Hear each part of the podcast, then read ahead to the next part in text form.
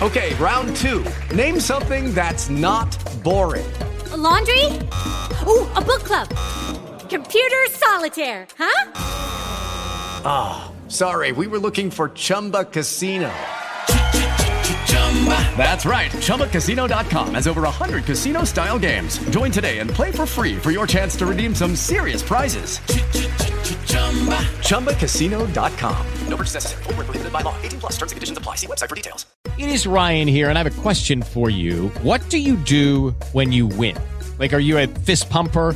A woohooer, a hand clapper, a high fiver. I kind of like the high five, but if you want to hone in on those winning moves, check out Chumba Casino. At ChumbaCasino.com, choose from hundreds of social casino style games for your chance to redeem serious cash prizes. There are new game releases weekly, plus free daily bonuses. So don't wait. Start having the most fun ever at ChumbaCasino.com. No purchase necessary. BGW. Void were prohibited by law. See terms and conditions. 18 plus.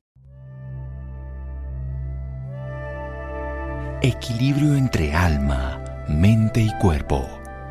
Bienvenidos a Sanamente, la cita con el bienestar. Dirige Santiago Rojas.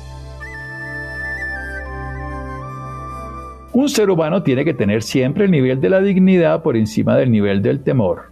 Eduardo Chillida. Buenas noches, estamos en Sanamente, su programa de salud aquí en Caracol Radio. Vamos a hablar de un tema esencial para la vida, la dignidad humana, la dignidad del paciente, sobre todo la humanización en la unidad de cuidado intensivo.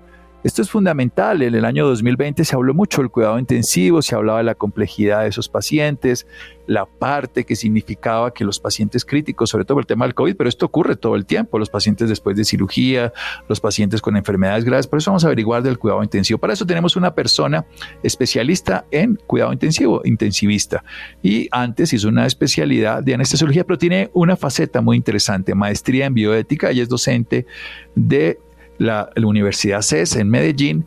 Y lo que es más importante, y es tal vez lo que podemos hablar, es un gran ser humano que nos puede contar esa visión de la humanización, esa visión humana del cuidado intensivo. Doctora Estela Navarro, es un gusto tenerla en mi programa. Buenas noches y gracias por acompañarnos.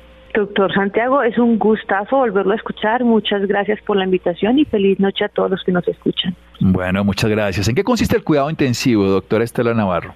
El cuidado intensivo, para traducirlo a un lenguaje sencillo, consiste en utilizar tecnología para ayudarle a las personas que están en un momento donde su organismo está fallando eh, por pedazos, como decimos nosotros, por órganos, o que puede fallar por órganos, por pedazos, para ver si con los tratamientos o soportes que nosotros le damos, esa persona puede lograr recuperar, ojalá, a un nivel bastante satisfactorio su estado de, salud. O sea, es un soporte obviamente tecnológico, medicamentoso. ¿Cómo ha, ¿Cómo ha ido evolucionando este cuidado intensivo con el paso del tiempo? ¿Dónde estamos ahora? La tecnificación, antes de que hablemos de la humanización. ¿Qué podemos lograr, mejor dicho? Sí, esto empezó con una historia muy interesante. Esto, esto empezó con otra pandemia, con la pandemia de polio. Eh, después de la Segunda Guerra Mundial hubo una pandemia de polio a nivel global y muchos niños no eran capaces de respirar y no sabían cómo lograr ponerlos a respirar. Y los estaban poniendo a todas las personas, los estudiantes de medicina que con la mano ayudaran a respirar a estos niños, pero pues esto era imposible porque tocaba respirar 24 horas, 7 días a la semana por ellos, hasta que a algún médico se le ocurre inventar un aparato donde pueda generarse una especie de ventilador, un pulmón artificial, en esa época se llamó el pulmón de acero, para poder tener estos niños conectados a estos aparatos. Algunos se recuperaron, algunos se quedaron con esto, pero es la primera vez que logramos reemplazar la función de un órgano con una máquina. Y de ahí se dan cuenta que cuando ocurre esto, pues tiene que vigilarse muchísimas cosas porque los, el organismo es muy sabio y sabe todos sus propios controles, pero cuando los hombres, los seres humanos, decidimos a través de máquinas y medicamentos reemplazar las funciones del organismo, tenemos que estar atentos a muchos detalles y por eso se hace un trabajo muy complejo, muy técnico, con necesidad de muchos medicamentos y muchas personas al interior de estos servicios. Bien, vamos a hacer un pequeño corte para desarrollar eso, la parte humana que está en una unidad de cuidado intensivo. Para eso, seguimos en un momento aquí en Sanamente de Caracol Radio. Síganos escuchando por salud. Ya regresamos a Sanamente.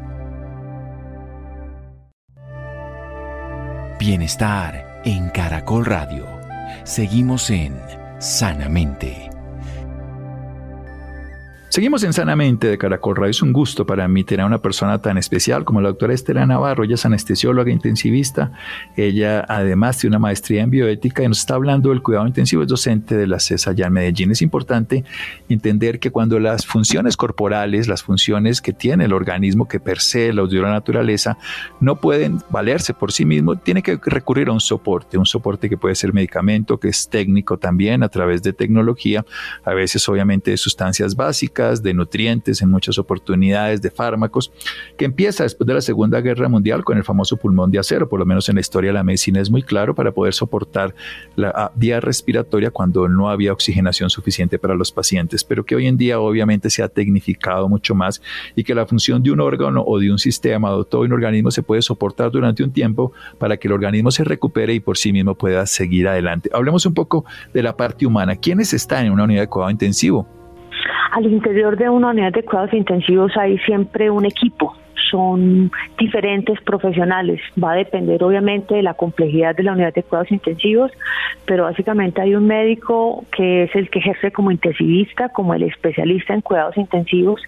Hay un personal de enfermería, que puede ser el grupo de enfermeras jefes, con un grupo de apoyo de auxiliares de enfermería.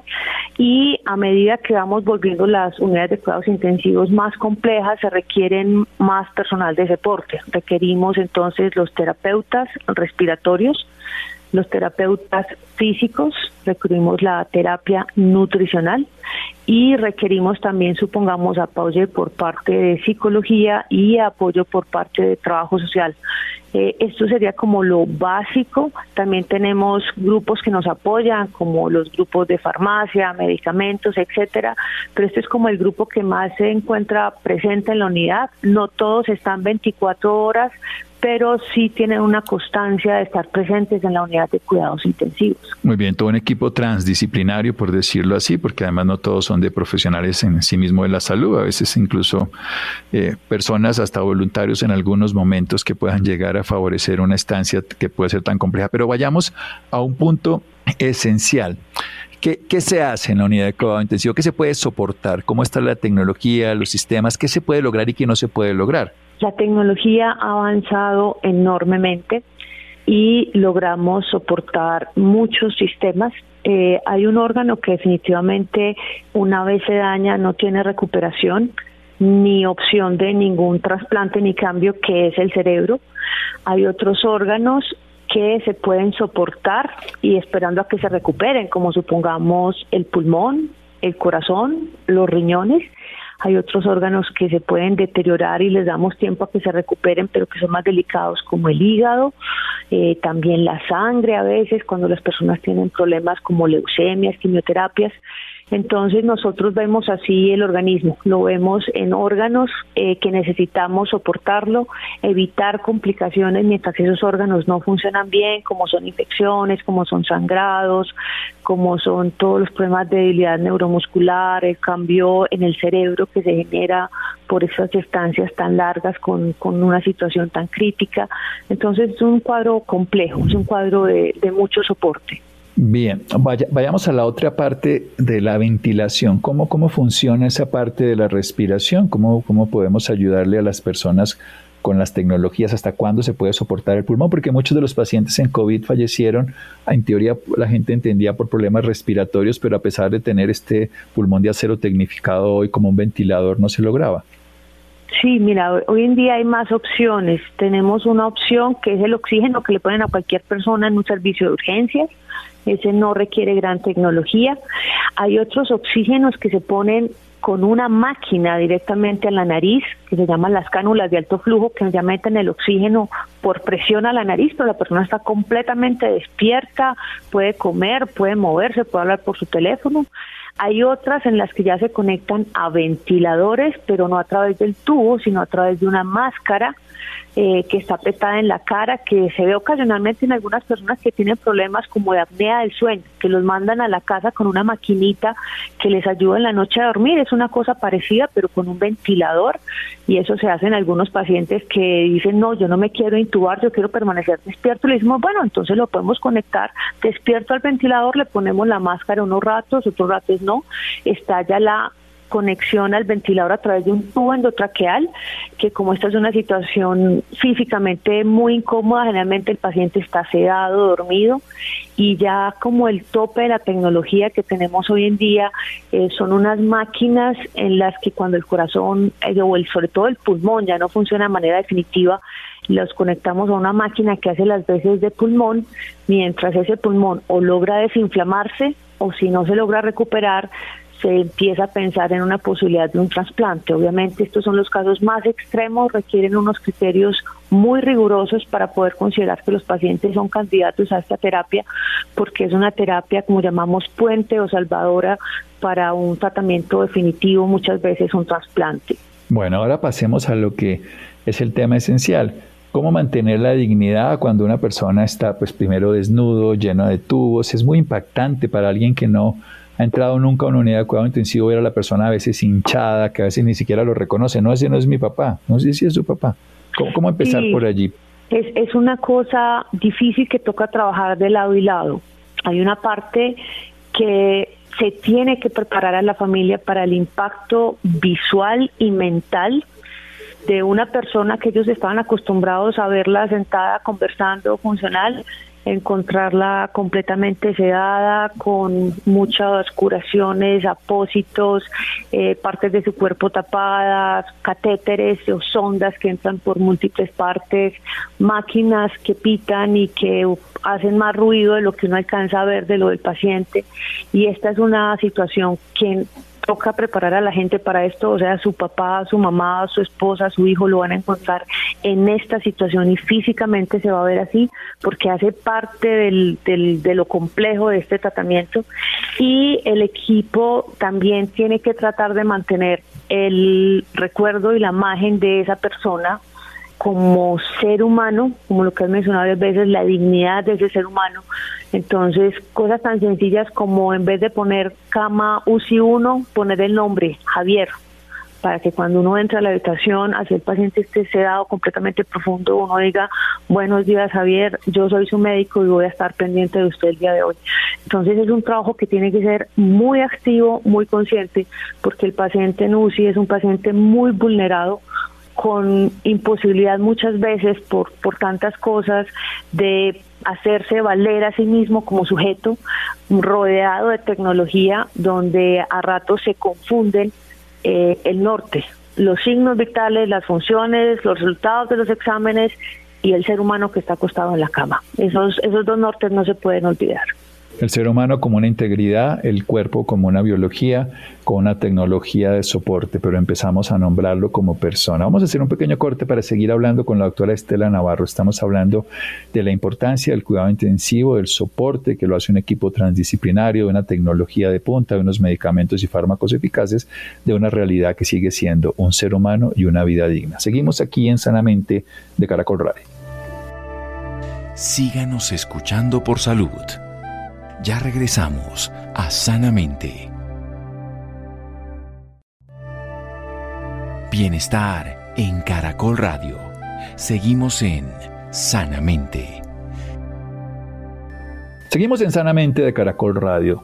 Primero la vida, la dignidad humana, la tecnología que la soporta. Hablamos con Estela Navarro, ella es médica, hizo luego anestesiología, hizo cuidado intensivo, intensivista, es maestra además en bioética, una maestría en bioética y es docente de la CES. Pero quisiera entrar en este tema, además del soporte, la recuperación, todo lo que es el equipo del médico intensivista, la enfermera jefe, las enfermeras auxiliares, los terapeutas respiratorios físicos, los nutricionistas, los psicólogos, trabajador social y por supuesto otros profesionales de la salud médico que pueden colaborar dentro de esta historia, más el grupo de farmacia, que pueden soportar pulmón, corazón, riñón, en algo el hígado, pueden soportar algunos problemas de la sangre, no pueden cambiar el cerebro ni muchas otras funciones y que hay un gran impacto en esta interacción. ¿Dónde entra la bioética en todo esto? ¿Qué es esto de la bioética, doctora Estela Navarro? La bioética es una, una necesidad del siglo XX de ver que las respuestas que daba la ética tradicional en medicina ya no eran suficientes por la gran incursión de la tecnología en el campo de la vida. Entonces la bioética estudia los análisis éticos alrededor de la vía mediados por una tecnología que nos invade. En cuidados intensivos tenemos dilemas muy grandes.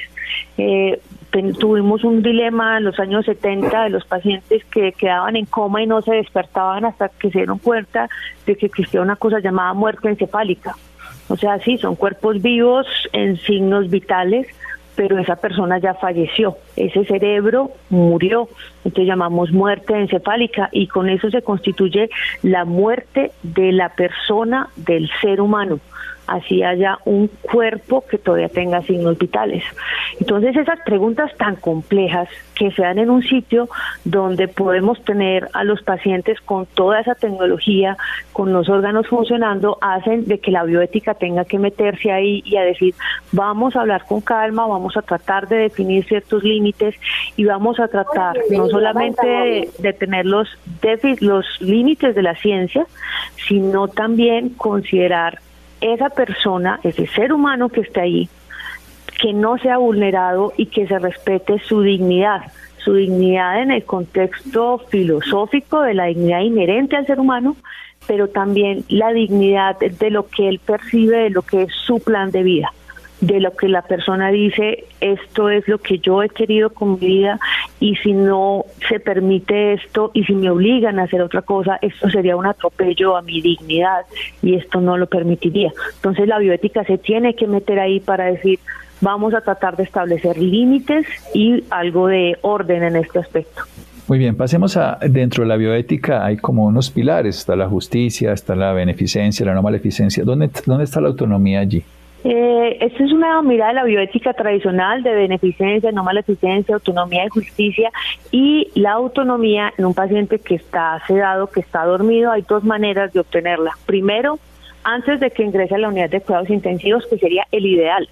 El ideal es que todos nos proyectemos. Y eso pasó mucho en la pandemia de COVID la gente decía, si a mí me llega a dar esa falla respiratoria, yo quiero que, ¿Listo? Entonces, ¿para qué? Para que las personas que están alrededor de ese ser humano sepan qué es lo que ese ser humano quiere.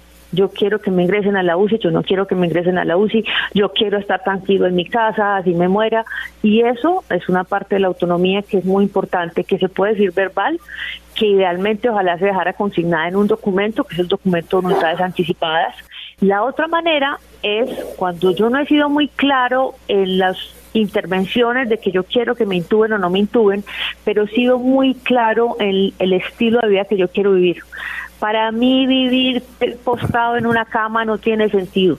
Para mí no poder volver a, volver a salir de la casa y estar con necesidad de estar con máquinas y enfermeras a toda hora no tiene sentido. Para mí la vida solo tiene sentido si yo puedo volver aquí a mi casa en el campo y cuidar mis animales.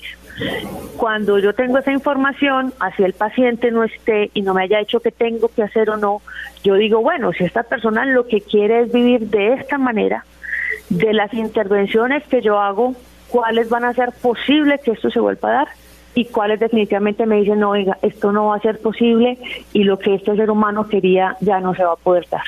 Bien, o sea que técnicamente sí hay una autonomía hasta cierto punto. Es importante que además hoy en día lo tengamos claro. ¿Qué tanto se puede hablar de la muerte de una manera natural con una persona en este estado? ¿Qué tan fácil es abordarlo? Digo, antes de estar intubado, por supuesto, y no sedado, y con la familia, porque es un tema que está al lado de ustedes todo el tiempo. Es una, muchos pacientes están en agonía, otros no, pero, pero están en, una realidad posible. Sí, sobre todo hay una cosa muy importante que, que toca trabajar con, con la sociedad y con las familias y con las personas que van a hablar por un paciente que ya perdió la capacidad de hablar por ellos.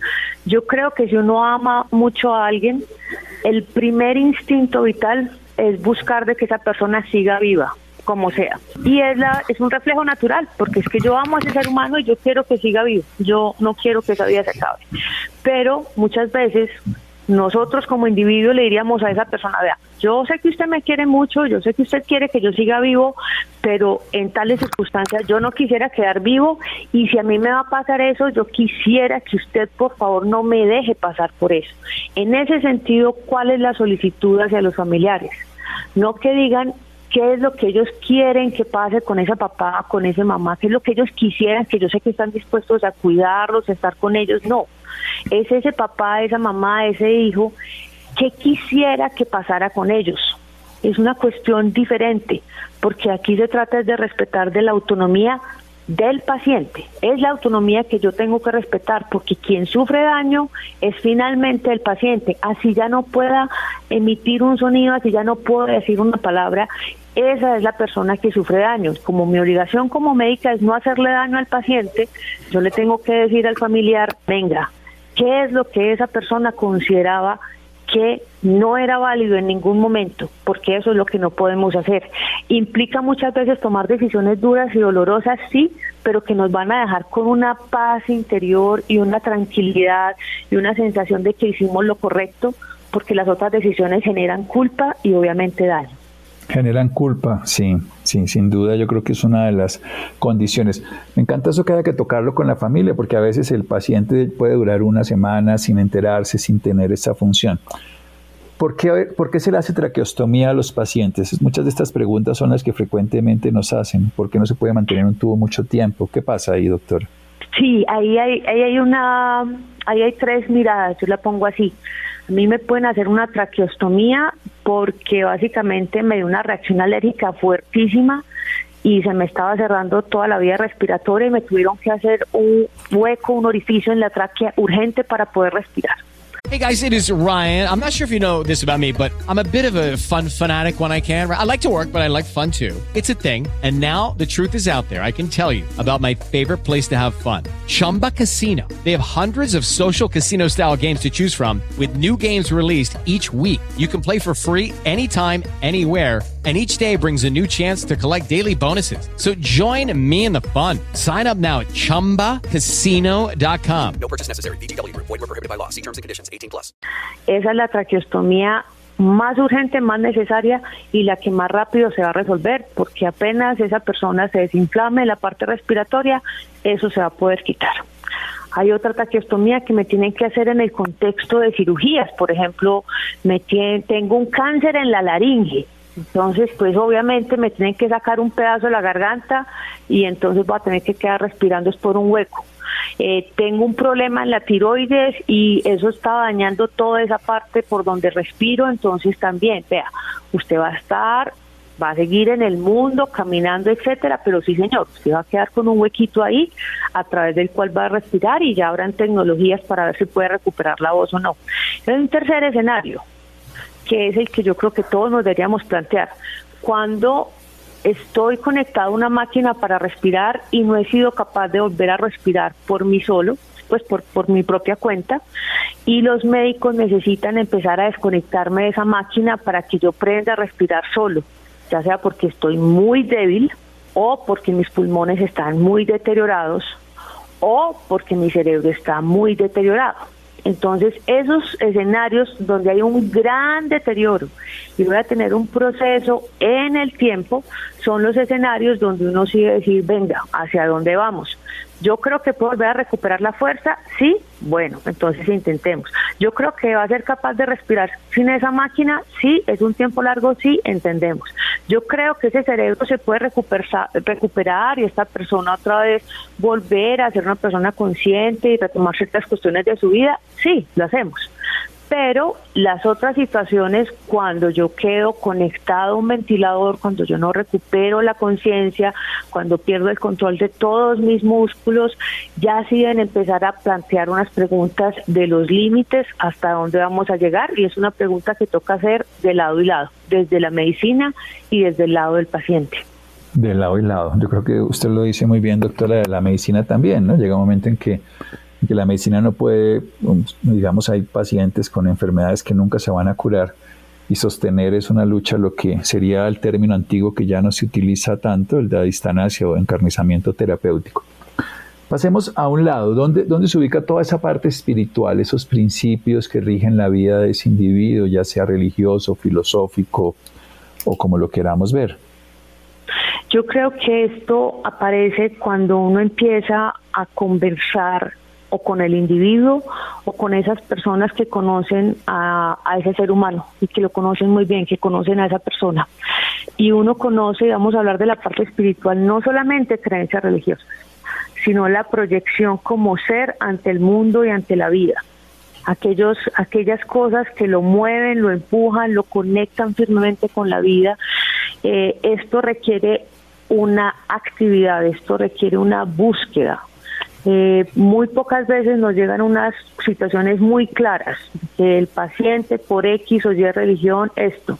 La mayoría de las veces lo que toca es hacer una búsqueda sobre cuáles son los parámetros que han regido la vida de esta persona, no solamente en la biología, sino lo que lo empuja, su marco de valores, sus sueños, lo que lo, lo que lo conmueve, lo que lo impulsa, para ver cómo podemos conectar esta realidad en la que estamos hacia ese plan, esa proyección y esa vida que para ese sujeto ha sido importante.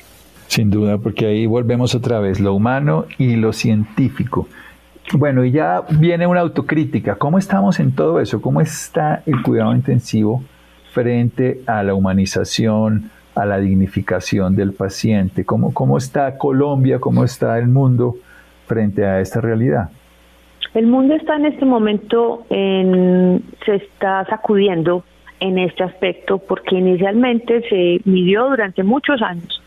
Resultados de la UCI se medían en sobrevida, inicialmente que salieran vivos de la UCI, después que salieran vivos del hospital, después de que, que en un año sigan vivos. Y como la gente seguía viva, entonces les preguntaban, venga, ¿y usted qué opina de, su vida ahora? Y dicen, unos eran felices y otros decían, esto ha sido lo peor que me pudo haber pasado, yo hubiera preferido morirme. Entonces la gente se empezó a pellizcar, ¿cómo así? que estamos haciendo tanto daño. Entonces, al hacer el análisis de estas personas que decían esto, es que yo tengo tales problemas, tengo tal nivel de sufrimiento, tengo unas situaciones que nunca hubiera querido que pasaran, tengo una serie de dificultades que, mejor dicho, para mí esto es imposible, nos dimos cuenta que la situación biológica no era la única, que había muchos otros aspectos que había que considerar aspectos personales, aspectos sociales, aspectos económicos, aspectos de proyección a futuro. Y todos estos aspectos empiezan a entrar teniendo en cuenta que la medicina lleva eh, desde el último siglo un gran desarrollo porque logramos por primera vez, en vez de ver cómo se morían los pacientes, poder alterar un poco el curso natural de estas enfermedades y al menos retrasar un poco la muerte. Y esto se volvió una obsesión hasta el punto donde dijimos, venga, la muerte no es el, no es el enemigo, como digo yo, porque es que finalmente todos nos vamos a morir. Entonces, ¿cómo hacemos esta mejor transición? Esto también se tiene que pensar desde la UCI y si vamos a tener que pensar esto en el sitio donde es posible tener vivo a casi cualquier ser humano, vamos a tener que hacer unas preguntas muy complejas y vamos a tratar de conocer a esta persona. Entonces la humanización se puede mirar de varias partes.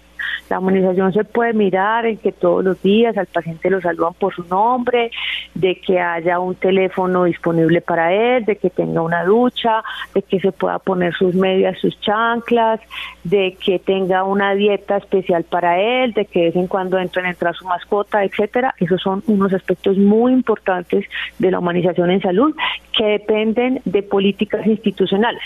Y hay otros aspectos muy importantes de la humanización de salud que depende de los profesionales o de cualquier persona que esté al contacto con ese paciente y que se pueda hacer a través de una conversación sencilla, tratando de entender, venga, para usted qué es importante, usted qué quiere, a usted cómo lo, qué lo conmueve y yo a usted cómo le puedo ayudar sabiendo que usted está en esa situación y hay veces que son cosas tan sencillas como déjeme ver tal partido, apágueme la luz ya que me estorba, eh, quíteme tal cosa que me tiene muy incómodo, présteme, yo hago cinco minutos de llamada a mi nieto que está cumpliendo dos años hoy y eso es una cosa que tiene que hacer desde el personal que está ahí a cargo, porque eso no se puede protocolizar. Entonces hay unas cosas que se pueden protocolizar y hay otra cosa donde toca desarrollar una sensibilidad del personal hacia las necesidades del paciente, las necesidades humanas. No, y además el ejemplo es la mejor forma de educar, ¿no? Eso es como por todos lados que se pueda lograr de una manera integrada. Doctora Estela, lo primero y lo más importante es agradecer a todas las personas de cuidado intensivo, utilizándolo a usted como punto de referencia, porque realmente han salvado muchos cuerpos y ahora están salvando muchas vidas también, en el sentido real del término, sino el cuidado intensivo no solo desde la pandemia del polio y el pulmón de acero, sino desde todo aquí en adelante millones de pacientes en el mundo no habrían sobrevivido y sin duda en el COVID tampoco, a pesar de la mortalidad tan alta, porque es por la enfermedad, no por el cuidado intensivo. Y maravilloso que ahora se genere esta opción. Le dejo un minuto, una reflexión final, toda suya, y después nos dice si lo podemos seguir en algún lugar o aprender más de usted. Una reflexión mía es eh, este, este fenómeno de recordar si yo fuera un paciente en esta situación, yo qué sentiría, yo qué pensaría, yo qué quisiera, yo qué anhelaría, yo qué desarrollaría.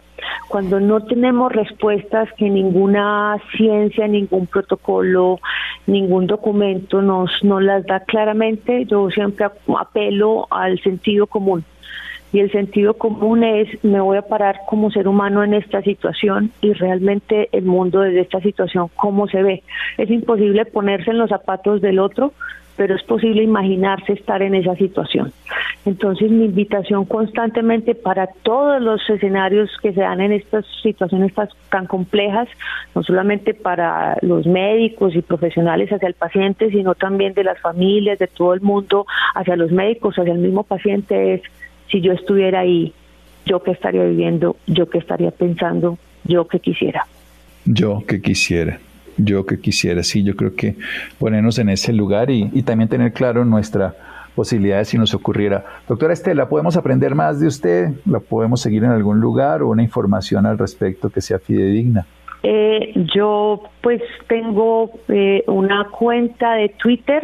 Yo sé que Twitter es una red bastante hostil, pero es la, la, la cuenta que me, o la red que manejo. Eh, mi usuario es arroba Stella Navarro, se escribe cine al principio, se escribe S-T-E-L-L-A guion bajo Navarro ahí estoy, ahí hago de vez en cuando mis, mis meditaciones, mis soliloquios, como llamo yo, mis monólogos y todos mis pensamientos alrededor de estos temas. Bueno, eso es importante, hay que hacer reflexiones y más en esa red que sí es hostil, pero que al final, al lado de la muerte, todos estamos viendo que somos vulnerables. Venimos desnudos, nos vamos desnudos, no nos llevamos nada y esas unidades de cuidado intensivo nos lo recuerdan, nos pueden sacar a la vida con humanidad y dignidad mucho mejor. Doctora Navarro, un abrazo. Muchas gracias por lo que hace. Un abrazo. Muchas gracias, doctora Rojas. Muchas gracias a todos. Muy bien, seguimos aquí en Sanamente de Caracol Radio. Síganos escuchando por salud. Ya regresamos a Sanamente. Bienestar en Caracol Radio. Seguimos en Sanamente. Muy buenas noches para el doctor Santiago y muy buenas noches para todos nuestros oyentes. Hoy vamos a hablar de un síndrome que el primer viernes de noviembre se conmemora su día y es el síndrome de quilomicronemia familiar. Debo confesar que yo soy un completo neófito sobre el asunto y por eso hemos decidido invitar al doctor Jorge Castillo. Él es endocrinólogo y además jefe del servicio de endocrinología de Los Cobos Medical Center. Doctor Jorge, muy buenas noches, gracias por estar con nosotros aquí en Sanamente. Gracias, muy buenas noches para todos los que nos oyen hasta ahora. Doctor, yo decía que soy un completo ignorante en este tema y quiero que usted nos vaya explicando un poco qué es el síndrome de quilomicronemia familiar. Yo creo que la mayoría de nuestros oyentes están familiarizados con el término de los triglicéridos. Todo el mundo le han dicho que tiene los triglicéridos elevados. Mm. Digamos que los triglicéridos, que es grasa, circulan en la sangre unida a unas proteínas los triglicéridos no pueden circular en la sangre libremente, tienen que hacerlo unido a unas proteínas. Esas proteínas pueden ser producidas en el hígado o esas proteínas pueden ser producidas en el intestino. Quiere decir que los triglicéridos que yo produzco en el hígado se llaman las lipoproteínas de baja densidad. Las proteínas que se unen a los triglicéridos de la dieta que están en el intestino se llaman kilomicrones. Dicho de otra manera, los kilomicrones son la grasa que nosotros consumimos que en el intestino las empacamos junto a unas proteínas y eso es lo que se llama kilomicrones. Ahora, el síndrome de kilomicronemia familiar es un síndrome en el cual estos kilomicrones se elevan muchísimo, muchísimo, lo cual se refleja en una cantidad de triglicéridos que en la mayoría de las veces está por encima de 880 miligramos. Recordemos que el nivel normal de triglicéridos puede estar alrededor de 150, 200 miligramos por decilitro. Aquí estamos hablando de unos niveles muy altos de triglicéridos. Doctor, al tener esta enfermedad, digamos, eh, una de las causas puede ser los triglicéridos, ¿se puede confundir fácilmente con otra enfermedad? Claro, digamos que estamos hablando de una enfermedad muy rara. Se calcula que la kilomicronemia familiar es alrededor de un paciente por cada millón de habitantes. Es decir, en teoría Colombia debe tener alrededor de unos 50 pacientes, los cuales no hemos podido detectar. Y la mayoría de las veces los kilomicrones se elevan en condiciones de obesidad. estos pacientes que son obesos o tienen diabetes, algo que se llama resistencia a la insulina, el paciente los produce en exceso. Aquí el problema es que estos pacienticos están comiendo grasa, pero no pueden destruir esa grasa porque una enzima que hay en todo el cuerpo que eh, utiliza los triglicéridos no sirve, no funciona porque el papá tiene un, un, defecto y la mamá tiene un defecto. Cuando esos dos defectos se unen en una misma persona, aparece una de estas enfermedades muy raras que también se llaman enfermedades huérfanas. De tal manera que sí, esta kilomicronemia se puede confundir con pacientes que tienen triglicéridos elevados por, por condiciones asociadas a la resistencia a la insulina o a la obesidad o a la diabetes. Esto es de origen genético y por eso eh, es tan difícil de tratarla.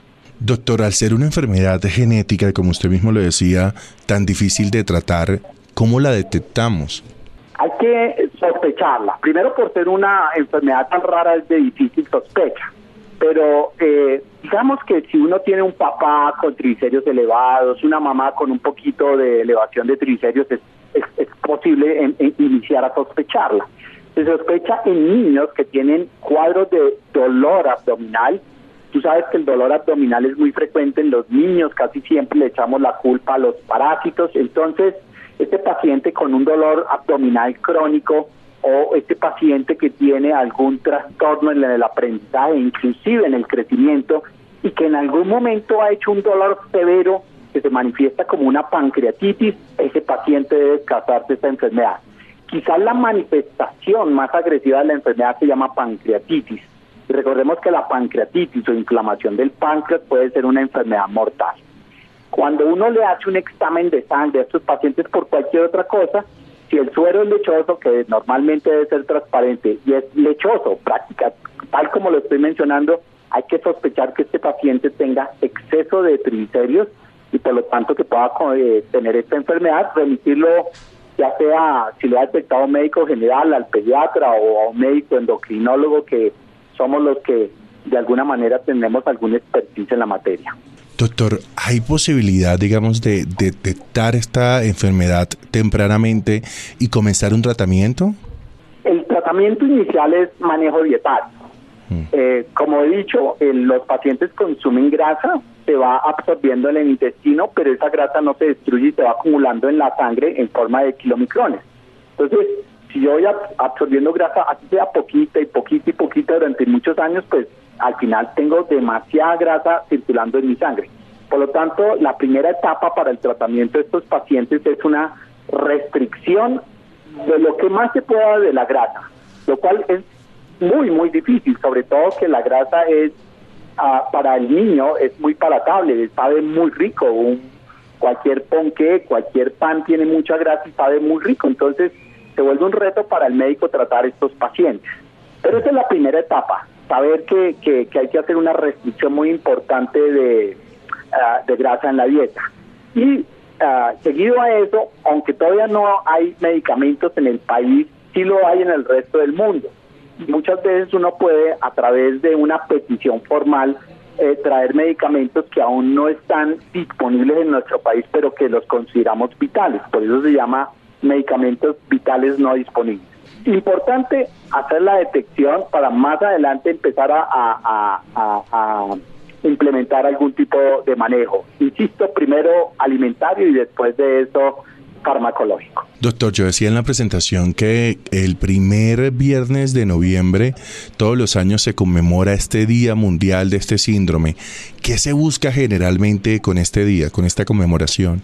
Precisamente sensibilizar a los médicos de que existe esta enfermedad.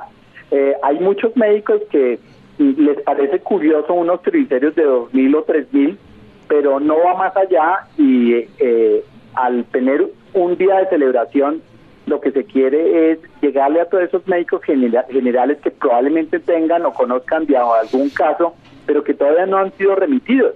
Y esos pacientes son especialistas para iniciar un tratamiento, un tratamiento efectivo. Entonces, siempre esto pretende hacer una sensibilización por, eh, eh, como en el caso tuyo, a nivel radial o a nivel de congresos o a nivel de eh, televisión para que los médicos, cuando detecten un paciente esto, pues al menos sepan que existen estas enfermedades que son potencialmente tratables y que si no se tratan son mortales.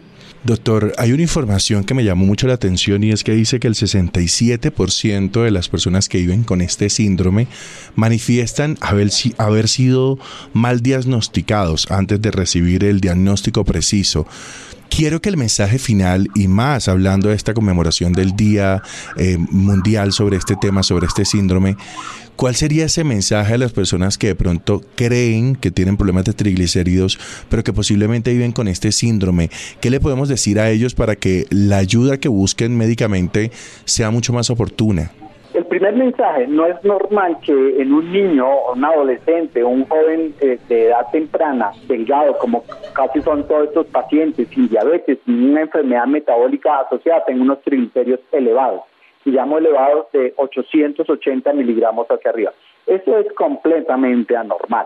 Estos pacientes debe hacérseles un seguimiento o al menos una remisión y recordar que si este paciente, además de los triglicéridos elevados, ha tenido síntomas abdominales, específicamente, y en eso va a hacer mucho énfasis, si ha tenido algún episodio de pancreatitis, son pacientes que con una alta probabilidad pueden tener el síndrome de kilomicronemia familiar. Doctor Jorge, muchísimas gracias por estar con nosotros en Sanamente y muchísimas gracias por explicarnos este tema que para muchos eh, no tenemos conocimientos de él. Es con todo gusto, espero que más importante es el, mensaje y de que haya claridad de cómo poder diagnosticar y sobre todo avisar a tiempo de este problema. Muchísimas gracias, feliz noche. Feliz noche para todos. Gracias Isidro, gracias a John Sebastián, muchas gracias a Mario. Quédense con una voz en el camino con Ley Martín. Caracol piensa en ti. Buenas noches.